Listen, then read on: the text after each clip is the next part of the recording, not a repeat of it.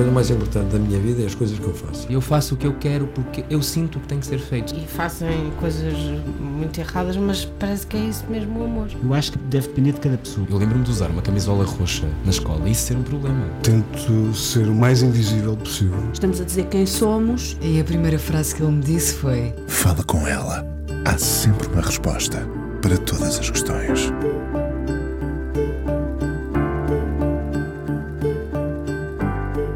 É muita vida que não cabe numa hora e, no entanto, voltaremos sempre à origem. A vida em círculo, regressando repetidamente ao redondo onde nasceu. O Alentejo como bandeira, como identidade e como património.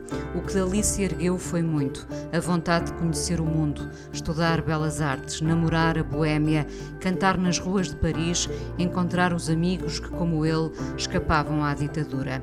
Uma família que fez da música a sua linguagem e a longevidade deles confirma o poder salvífico das canções.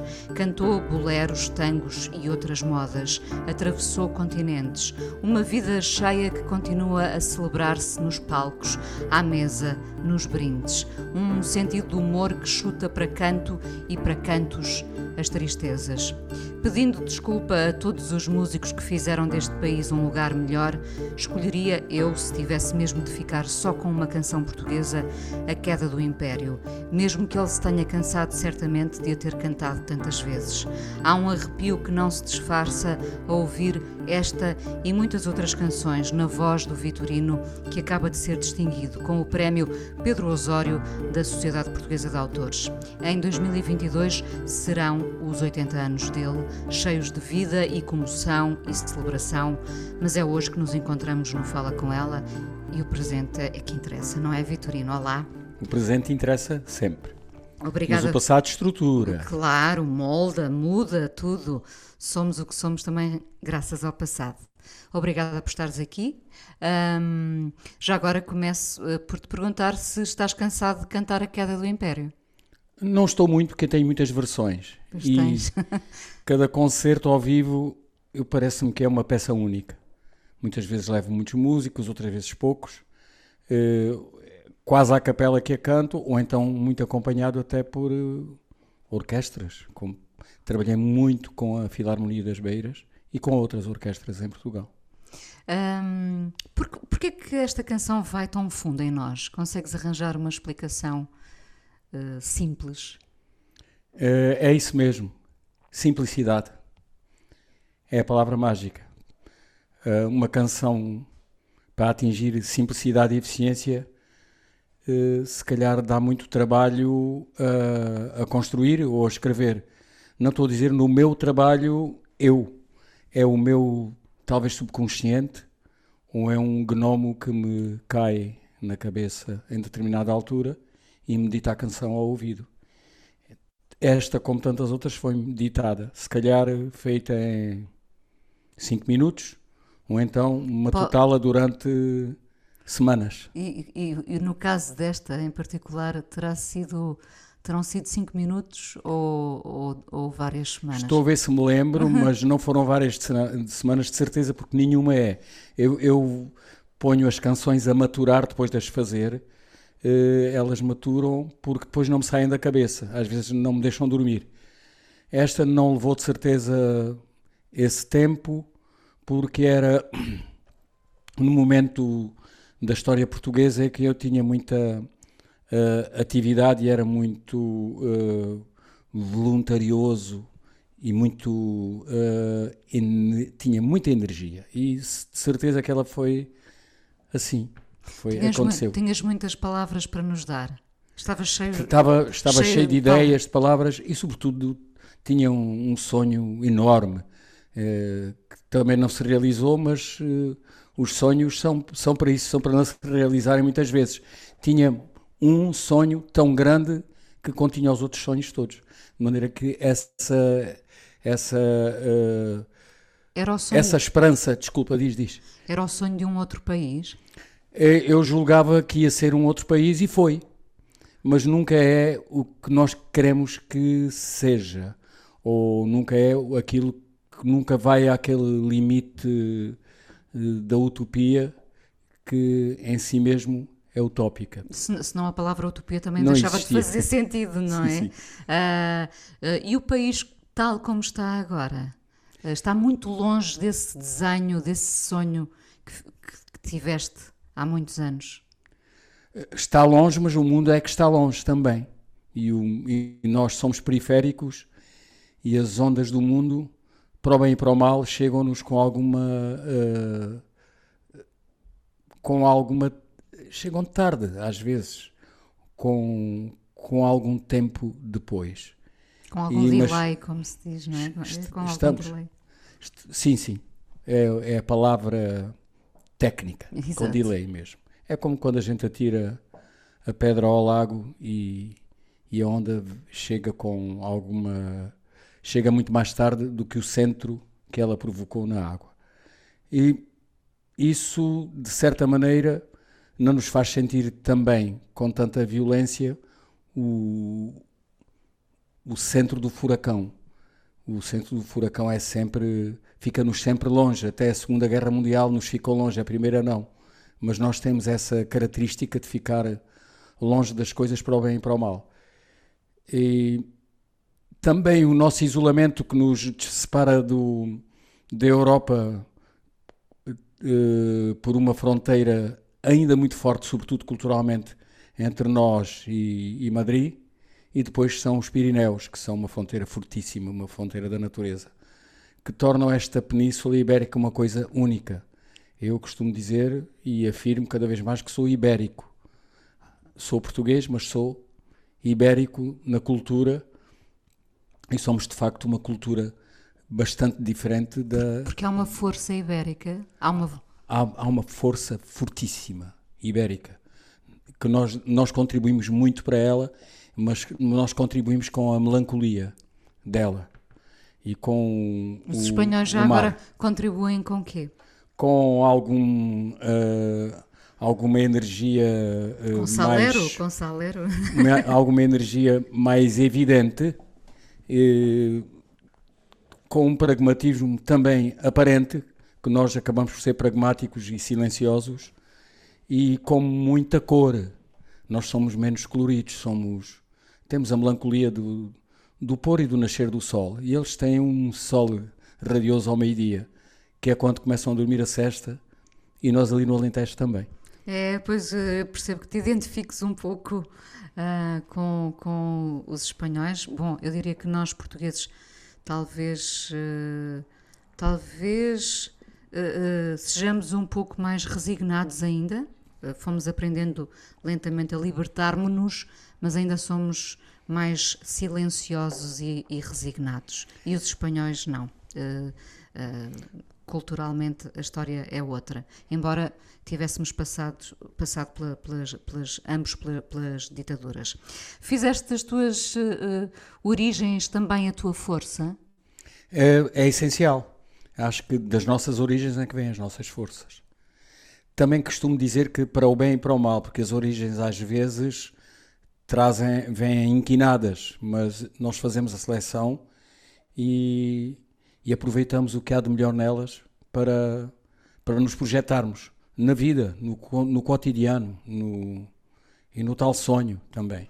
As origens às vezes limitam-nos, não é? Temos que ir um bocadinho além, além dessas limitações. Temos que ir, temos que ultrapassá-las eh, pela, pela força da vida, pela força da esperança. Temos que ultrapassá-las porque as origens, quanto mais longínquas, mais foram eh, conservadoras e, e até eh, muitas vezes castradoras. E, e ultrapassar isso ou andar à frente disso no tempo no tempo coevo, portanto, no tempo em que, em que elas começam tentar andar à frente delas, é um, é um, é um esforço muito interessante e dá-nos vitalidade. Eu tentei sempre ultrapassar os limites que me eram impostos pela, pela sociedade e muitas vezes também familiares. Família. Eu ia te perguntar justamente pela família, porque a família era toda muito musical, não é? Ah, e, e não havia um lado de, de- de- de- mais castrador, mais, mais, de mais imposição, de mais limitações? Havia o lado castrador, castrador da, Na família não tanto, mas havia a escola, havia a igreja.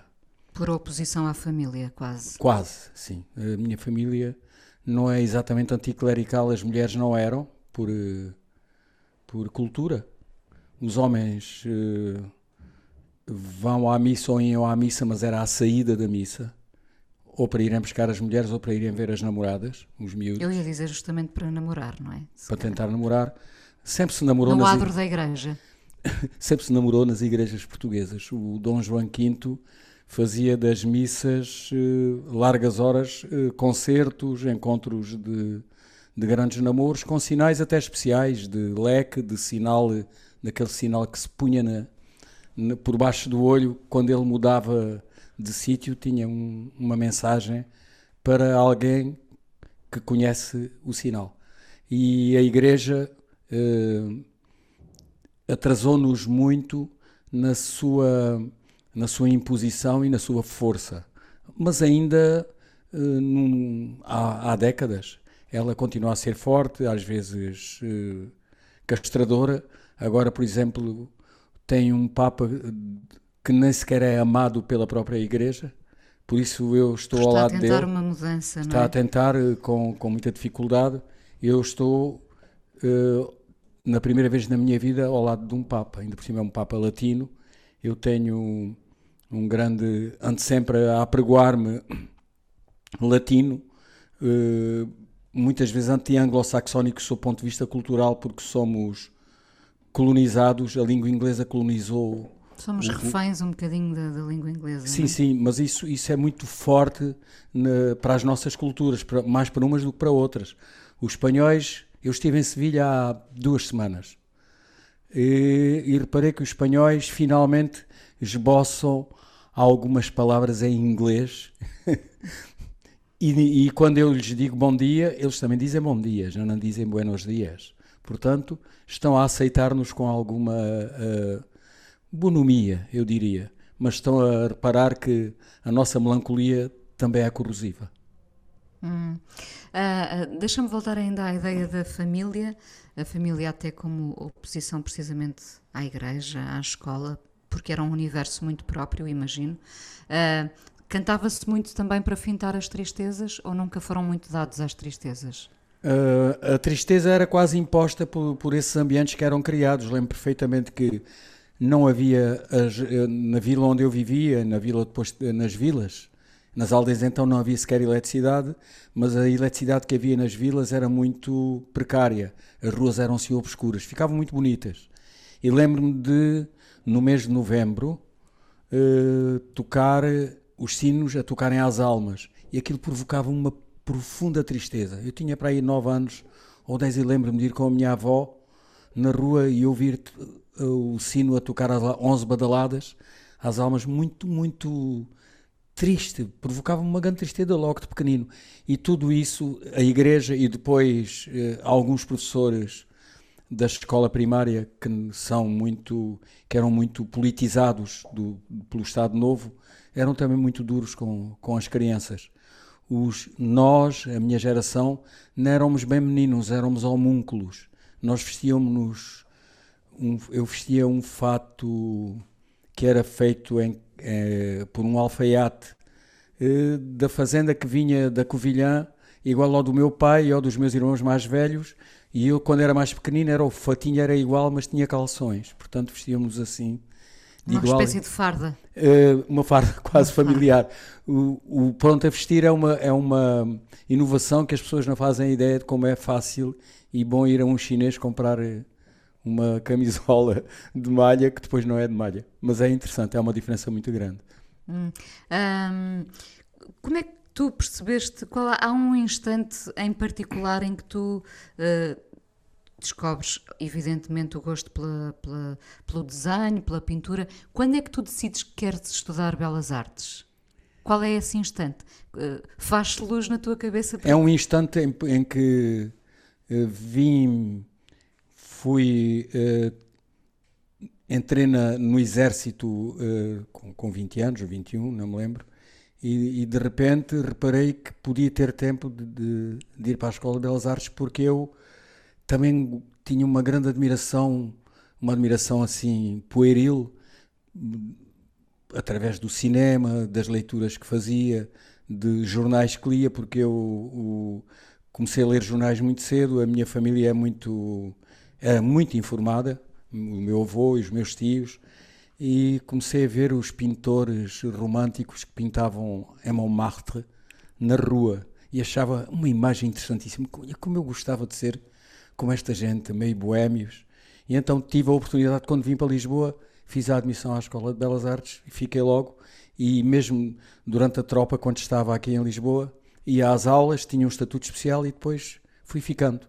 O que é que eu eh, muitas vezes não acabo as coisas que começo porque mudo logo para outra. Porque não acabei. Muito, muitas coisas com que te entreter. Não, depois entrou a música, a música é que entrou em força. E isso aí foi uma decisão uh, também muito decidida.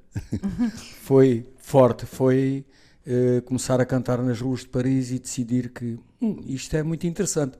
Vou uh, apostar mais nisto do que ir para uma escola de banda desenhada que havia em Paris, numa universidade periférica uh, só a Itar de, de maio de 68, em Vincennes, ia me inscrever no, nos, na escola que ensinava rigorosamente banda desenhada, Charlie Hebdo, os grandes humoristas e, e políticos sociais, e em vez de me virar para aí, e atenção que são coisas que começam a ser incompatíveis, virei para a música e mergulhei nela mesmo, até hoje. E deixaste a pintura? Não deixei porque acabei por. Eh, porque curiosamente não, não deixei, acabei porque tinha um bocadinho de mão, gostava da cor e gosto. E fui aplicando assim em casa, fui, fui pintando algumas coisas que tenho. Não, nunca foste a Montmartre a pintar? Uh, não fui a Montmartre, mas uh, pus-me a pintar uh, no Largo do Redondo a torre, a torre que está lá do, do Dom Dinis, do tempo do Dom Dinis, de cavalete, tudo, tudo. E pintas hoje em dia ainda? A última coisa que fiz em relação a, às artes. Às artes, não são marciais, mas às artes de pincel e lápis na mão, foi uma ilustração, uh, uma ilustração não, ilustrei um livro, um conto juvenil do António Lobantuns que se chama a história do hidroavião, que teve muitas edições e até mudou de editoras. E, e foi um momento também interessante porque desenvolvi a minha aptidão para a aguarela. Eu gostava era da aguarela porque a aguarela levas no bolso uma caixa de, de aguarelas, três pincéis, pedes água emprestada e com um lenço com um lenço no bolso e, e um papel uh, uh, suficientemente denso eh, começas a pintar na rua ou num café ou com uma caneta de tinta da China, também com a aguada. Isso ainda pratiquei na rua. E depois uh, caí na música, mas é uma queda boa. Claro que sim. Por falar em cair na música, vamos ouvir a tua primeira escolha. Vamos a Johnny Mitchell? Johnny Mitchell, grande pois. cantora, compositora, personagem, pintora de uma qualidade extrema. O disco que se chama uh, um disco que ela gravou, o primeiro disco que ela gravou com a orquestra. Eu tenho memória terrível para os nomes, mas chama-se, não me lembro, mas, mas, mas está canção... lá, consta lá essa canção Answer com a orquestra Me, Answer Me My Love e é um personagem porque é também da minha idade, mas está muito doente agora. Pois está, pois está. Vamos ouvi-la para celebrar também.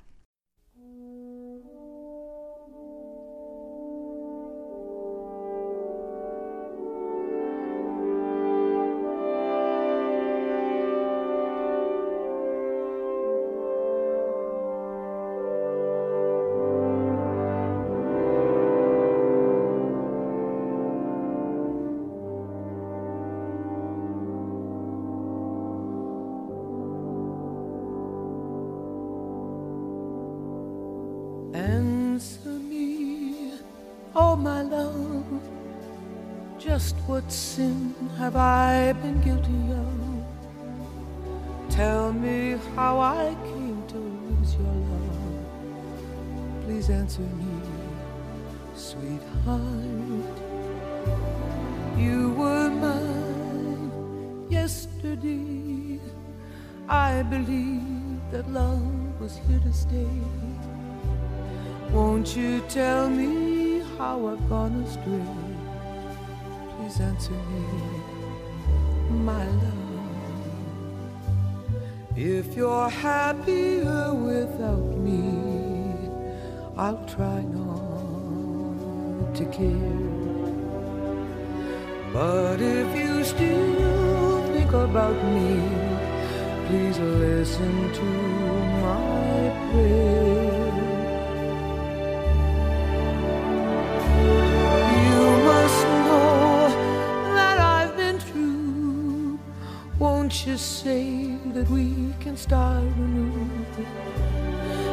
my sorrow, now I turn to you.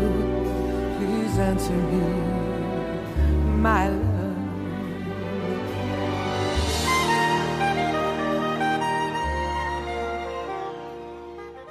Vitorino, hoje no Fala Com Ela, aqui na Antena 1, eh, tens, tens tentado fazer da vida uma festa, Vitorino? É uma festa boa. Claro. Há festas que são, que são ruins, que descambam, mas sou um otimista quase profissional. E isso, Praticas o otimismo? eh, completamente. Isso resulta sempre em, em boa disposição, em boa saúde. Os otimistas têm melhor saúde do que os pessimistas. Os pessimistas sofrem mais do fígado do, do, do que os outros.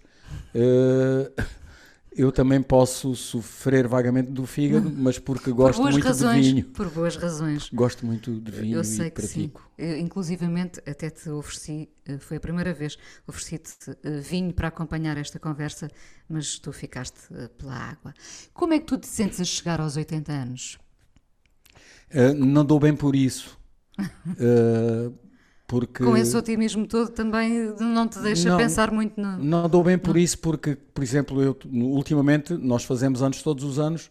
Quando faço um ano depois do outro, eh, até há, há gente que me pergunta, mas como é que te sentes hoje? Como ontem? Ontem tinha 53, hoje tem 54, mas até parece que tem 53. De maneira que não é um, um corte eh, do tempo que eu faço com isso. Vou vivendo com, com alguma lentidão, cada vez mais lento, mas com o que ele me, me dá. O tempo dá-me as coisas, a natureza dá-me e eu adapto-me ao, ao que tenho para me ajudar a viver. E somos sempre o mesmo ou vamos mudando? Não, somos pessoas completamente diferentes. Não sou o que era quando tinha 15 anos, nem sou o que era quando tinha. quando foi o 25 de Abril, já não sou. Sou, sou mais cético e, e aí tenho mais um olhar mais cinzento, por exemplo, mas nós vamos sendo outras pessoas. Mas mantens as tuas convicções políticas? As convicções Ou são- elas mudaram também? Não, não, não, não, não consigo mudá-las, mesmo que tente. Isso mantenho profundamente eh, e quando tenho oportunidade pratico-as.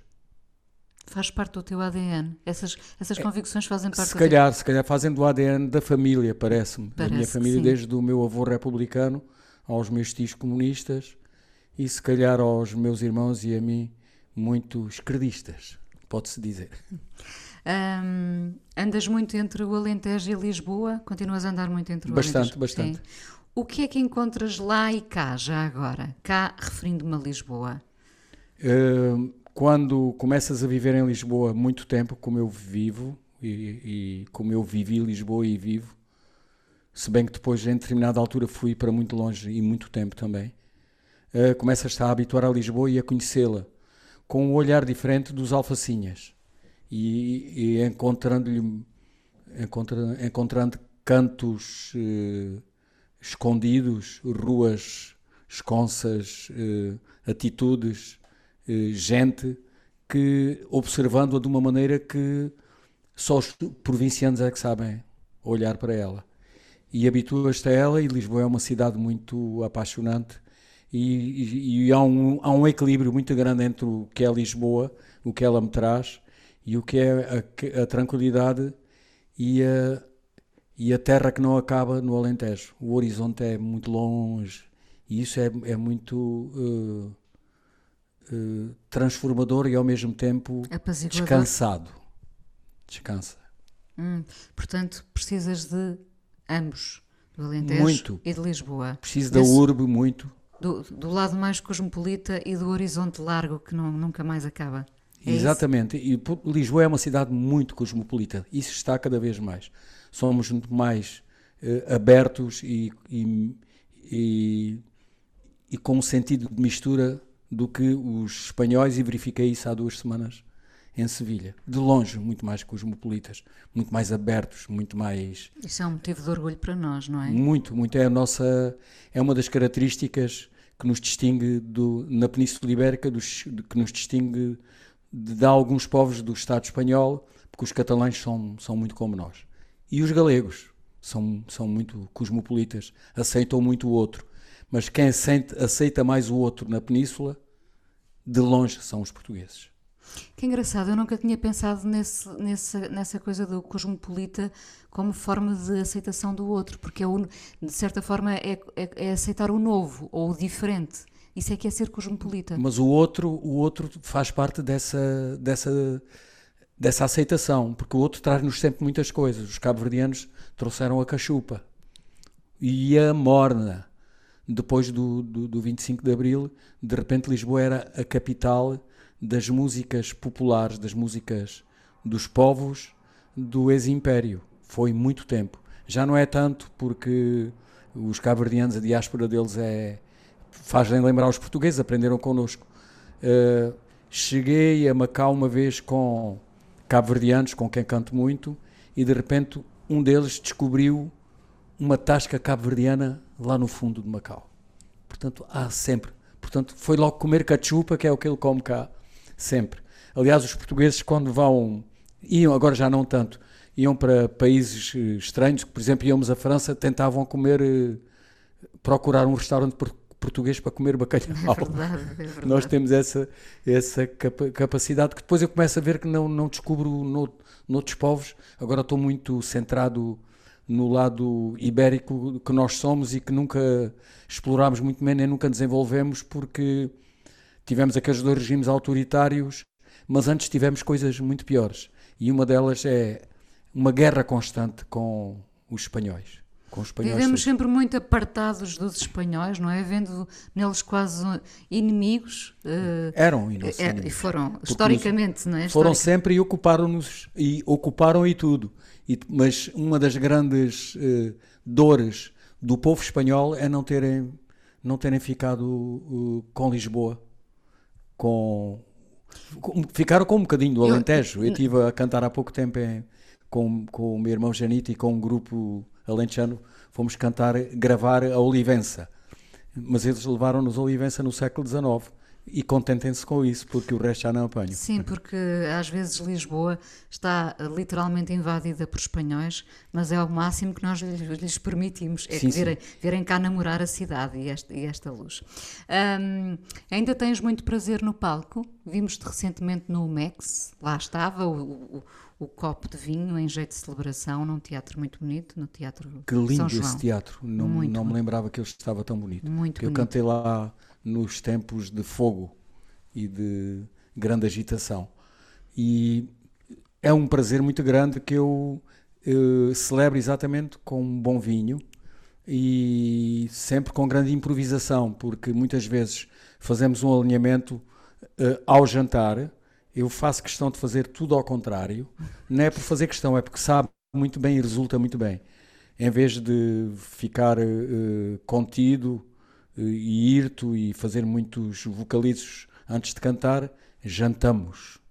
Fazemos um convívio fantástico. Lá está, uma, uma ideia de celebração, não é? Celebramos e depois vamos para o palco já com eh, Tudo flui melhor. com um, um pequeno meio copo de vinho que te dá uma, uma, Uma leveza. uma leveza extraordinária, uma disponibilidade muito grande e o, o alinhamento que se fez à mesa, eh, de repente olho para o público, com- sinto as palmas, sinto a cumplicidade e depois começa a mudar tudo. E é assim que trabalhamos. Eles também conhecem muito bem, somos sempre cúmplices. O, a gente com quem eu trabalho que é fantástica. Uh, nunca se pode esquecer o lote de músicos que temos em Portugal, cada vez mais, de, uma, de um nível altíssimo. Porque as escolas de música em Portugal funcionam muito bem e retomaram as velhas bandas filarmónicas, desenvolveram outra vez a música fantasticamente, como os anarcossindicalistas fizeram no princípio do século XX. Já agora, eh, porque tenho ouvido músicos que dizem que sim e outros que dizem que não, tu vês o público ou não vês?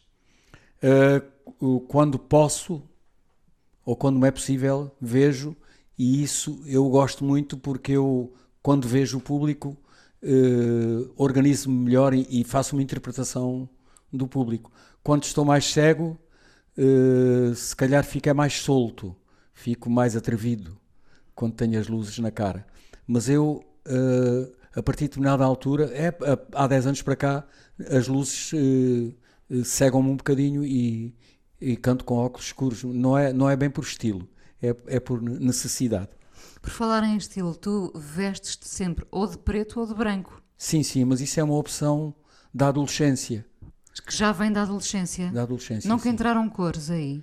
Eh, quando comecei a, a pôr algumas cores, via-me ao espelho e aquilo gritava muito. Então eu ia largando. Eh, e fiquei, fiquei muito no preto. E o preto depois começa a recuar com o calor e entrei no branco. A preto e branco. A preto, preto e, branco, e, branco, mas numa vida feita de muitas cores. Uh, completamente colorida e iluminada. Muito bem, muito bem. Uh, de volta uh, ao Alentejo, ao teu Alentejo, penso que tu reclamas um bocadinho o Alentejo como teu também, não é? tenho alguma. tomo alguma posse que é legítima, porque nós todos. reparo que a minha, não é só da minha geração, os meus amigos todos que saíram do Alentejo por todas as razões que são que têm a ver com o trabalho, com a falta de, de, escolas, horizonte, daquele horizonte. Tem, temos outro. que vir, mas todos os que eu conheço voltam a reclamar o seu, o seu bocadinho e o seu olhar daquele pôr do sol lá na, na vila. E, e, o, e o, o teu Alentejo continua longe dos interesses políticos, dos interesses políticos de, de onde está o, poder de decisão, não é? Está, muito, está, muito longe. Uh, uh, agora é quase só para o mal, porque as decisões que se estão a tomar politicamente em relação ao Alentejo são fatais e fortíssimas. A questão de encher a planície de, de intensivos de árvores exóticas é uma coisa terrível. Sabemos que a Califórnia deitou os amendoais fora e estão a encher os campos de Beja. E isso são decisões muito fortes do centralismo de Lisboa. E isso entristece-nos muito, porque tirou-nos esse horizonte, uh, esse horizonte do verão, um, quente, dourado mesmo, hum. a chamada planície dourada. Uh. E eh. essas, uh, desculpa, o, as decisões políticas, quando nos atingem, acho que é sempre para o mal no Alentejo. De qualquer forma, penso que, que, também sentirás o mesmo. Houve uma aproximação, uma redescoberta dos portugueses e dos estrangeiros e de muitos estrangeiros em relação ao, ao, ao Alentejo, não é? Uh, e, e, de outra forma continua a ser muito ostracizado. Por um lado, o, o, o aqui a, a pender o lado turístico, a beleza do Alentejo, essa reaproximação dos portugueses, por outro lado, uh, sempre longe demais. Muito longe, sempre. Longe. E, e é por razões. Uh, não é profundamente ideológicas, mas, há um, mas o afastamento que eles exercem sobre o Alentejo, também sobre a Beira Baixa o fazem, e sobre trás dos montes. Mas uh, em nós é mais sentido porque nós estamos mais perto de Lisboa, somos do Sul, enquanto que os transmontanos se resolvem lá para cima, do, para lá do Marão, e resolveram-se sempre. Nós tivemos sempre essa grande dependência de Lisboa que, entretanto, olha-nos de lado, mas tem a ver com um, algum contrapoder eh, congénito do, dos alentejanos. De resistência. Eh, eu lembro-me de de uma vez ter informação em Castro Verde, havia lá um, um, vereador da cultura e gente fantástica que fez um levantamento do, do anarquismo uh, do, do, princípio, do fim do século XIX, princípio do século XX, que era, que era muito forte no Conselho de Castro Verde, curiosamente. Também, é, mas isso é muito interessante, os cacheiros viajantes era gente muito interessante que ia dormindo nas, nas, nos sítios onde ia fazer a venda das coisas que Iam pernoitando. iam pernoitando, conheciam Portugal como ninguém e havia uns muito instruídos que gostavam da leitura e tinham e eram muito anarquistas também. Esse, esse lado interessante de contrapoder eh, era muito exercido eh, no Alentejo. Havia uma figura que o Manuel da Fonseca destaca eh, e, e glorifica e eu fiz um disco que se chama que tem o nome dessa figura que é o Maltês. O Maltês é um é um homem que não tem não tem sítio, não tem normalmente é alentejano, é, sim, 90% seriam, por cento seriam alentejanos, mas vai andando por aí e muitas vezes são é gente interessantíssima. Eu conheci muitos, conhecia um que não tinha uma perna, que era o Papa Nabos, e que punha fundos nas cadeiras, vão fazendo pequenas coisas. Há uns que punham. eh, cravejavam, remendavam tachos de alumínio já, depois do alumínio, remendavam peças de loiça, eh, de loiça eh, para cozinhar, de loiça utilitária, e eram quase sempre gente muito, muito interessante quem falava com eles, encantava-me com eles, com eles quando era gaiato, gostava de ver aquelas figuras sempre muito, quase sórdidas, e os miúdos fugiam, mas eu gostava muito, eu e os meus irmãos gostavam muito do Papa Napos, estou-me a lembrar dele, tinha uma perna de pau. Boa, boa personagem. Ahm, o que é um dia bom para ti, Vitorino? Ah, um dia bom é aquele é um dia em que de repente sinto-me bem, não sei porquê. E depois pergunto-me, mas porquê é que eu estou tão bem? Porque não tenho, ah, tenho tantas razões para estar bem eh, hoje como tinha ontem e ontem não estava bem. Ou não que- tinhas consciência disso? Hum, agora tem-se mais, temos mais a consciência das coisas. Mas se não tens a consciência, pode ser por distração, mas às vezes não estou distraído e reparo que, que bom e que bem que estou. Mas isso eu acontece-me muito. Ou então vou para um extremo de grande depressão, Acontece-te? bast- bastante passageira. Assim, é de- é- são momentos. Então, como é que fintas essa, essa, essa tristeza súbita? A tristeza súbita vem muito à noite, mas quando ela vem, eu sei que de manhã, assim que acordar e, e abrir a janela, Ela desaparece. esvoaça. Vitorino, muito obrigada por teres vindo ao Fala com ela aqui na Antena 1. Muito obrigado. Ainda falamos mais um bocadinho no podcast, mas agora para terminar, vamos ouvir o José Afonso com esta fragrância morena. José Afonso, Fragrância Morena. Saudades do Zeca. Obrigada por teres vindo.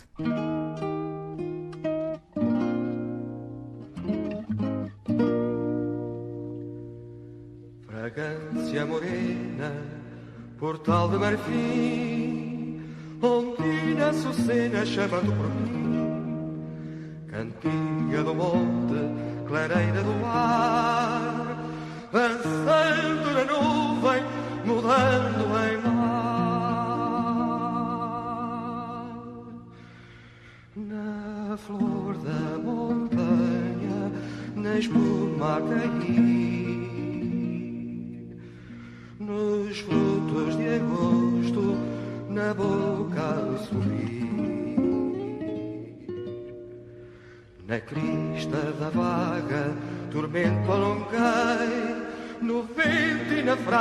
só te encontrei.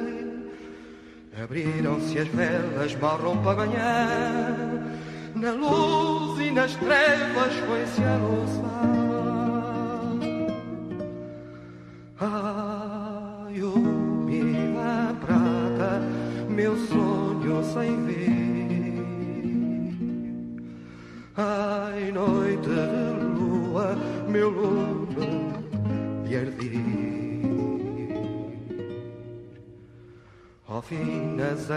Areias, ó clara manhã, ó rubras papoilas da cor da romã, ó rosto da terra e abismos do mar, ouvindo o seu canto de longe Vitorino, hoje no Fala com ela, não sei do que é que se trata, mas não concordo. O documentário que o Jorge Paixão da Costa fez sobre ti ah, terminava de uma forma muito bonita, com uma casinha, ah, uma espécie de cabana, não é? Sim. Ah, a partir de onde também vês o mundo? Sim, sim.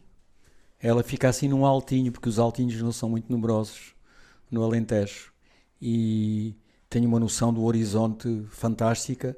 E ali sentado numa cadeira a olhar, vem-me o mundo todo à cabeça. Fica meu ali uns momentos, ou quando eu preciso dele. Escreves? Inspiro-me, eu não, eu não ando, agora já não ando de, de, de caderno na mão. Inspiro-me. Se quer ter alguma ideia, sobretudo ideias de canções, tenho à minha disposição um telemóvel que é um objeto uh, estranho, mas muito, muito, utili muito utilizado e, e muito precioso sim. já quase.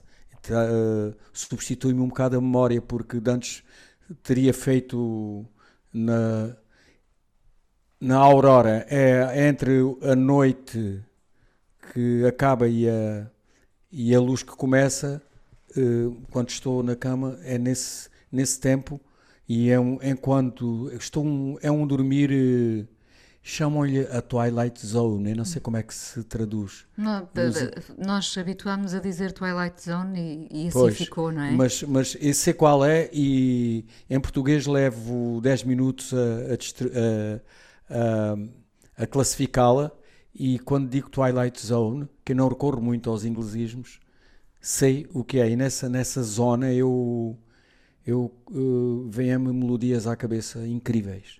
Hum. E, e, se tenho o telemóvel ao pé, registro-as. Antes não registava, de maneira que foi, foram-se quilómetros de obra na memória que perdi. Uh, há pouco, quando falavas do Papa Nabos, não é? Uh, de certa forma, as personagens e as histórias também vieram sempre muito ao teu encontro. Uh, não foste sempre tu a procurá-las, elas às vezes vinham ao teu encontro por teres essa curiosidade? Não é só por ter a curiosidade, é que nas vilas pequenas, e o Redondo é uma terra especial, não sei se as nossas terras são sempre especiais, se calhar são, tem personagens sempre loucos, uh, bêbados, cantadores, uh, poetas repentistas, analfabetos, dizedores de décimas, personagens com uma vida riquíssima. Uh, que tornam a vila muito especial, mas com o sacrifício da vida deles, porque muitas vezes são miseráveis, uh, passam mal, mas não largam a sua, o seu personagem. E essa gente uh, ajuda-nos a viver. O Papa Nabos era um deles, mas havia lá muito. O Joaquim da Loiça, mas esse era um otimista, era um homem que vendia loiça por, por, por o país fora com, com burros e com um carro de mula também. Estou-me a lembrar desse Estou-me a lembrar do Jerónimo Lagartixo, que era afilhado de latifundiários que o, que o puseram a estudar. Foi universitário e teve um, um esgotamento cerebral, talvez de tanta informação que ele quis eh, absorver.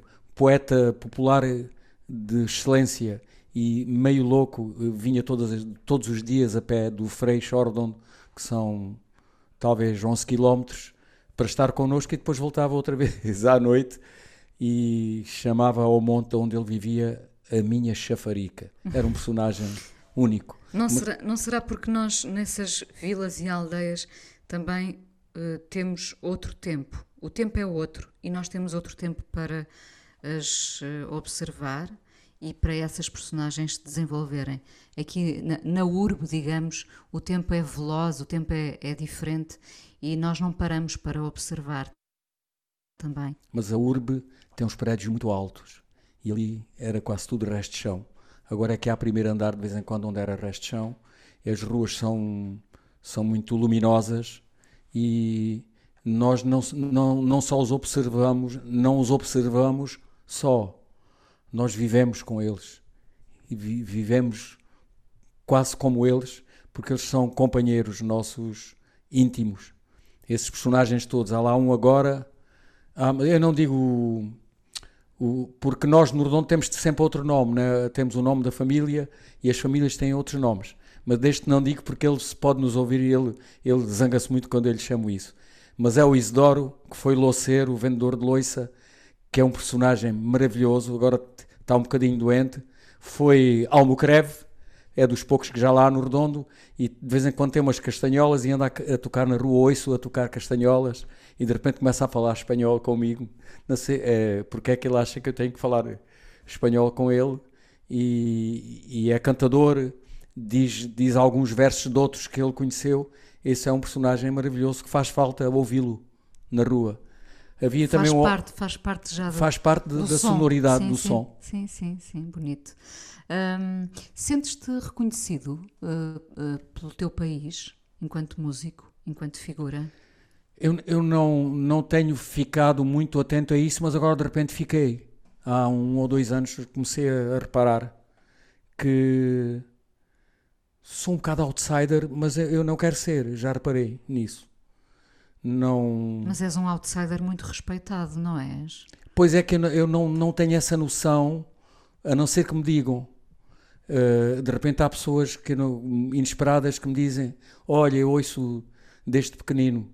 Uh, eu digo: Bom, então eu já sou muito velho porque tu tá, já és um, um homem, tens aqui a tua família toda à volta. Mas é, o meu- o- a minha família, o meu pai punha-me a ouvi-lo, porque eu fiz, fui, fiz também discos para, para crianças em determinada altura e continuo a fazer e acho isso interessante. Esse reconhecimento de rua eu tenho, mas também tenho o contrário, chamarem-me alentejano com sentido depreciativo.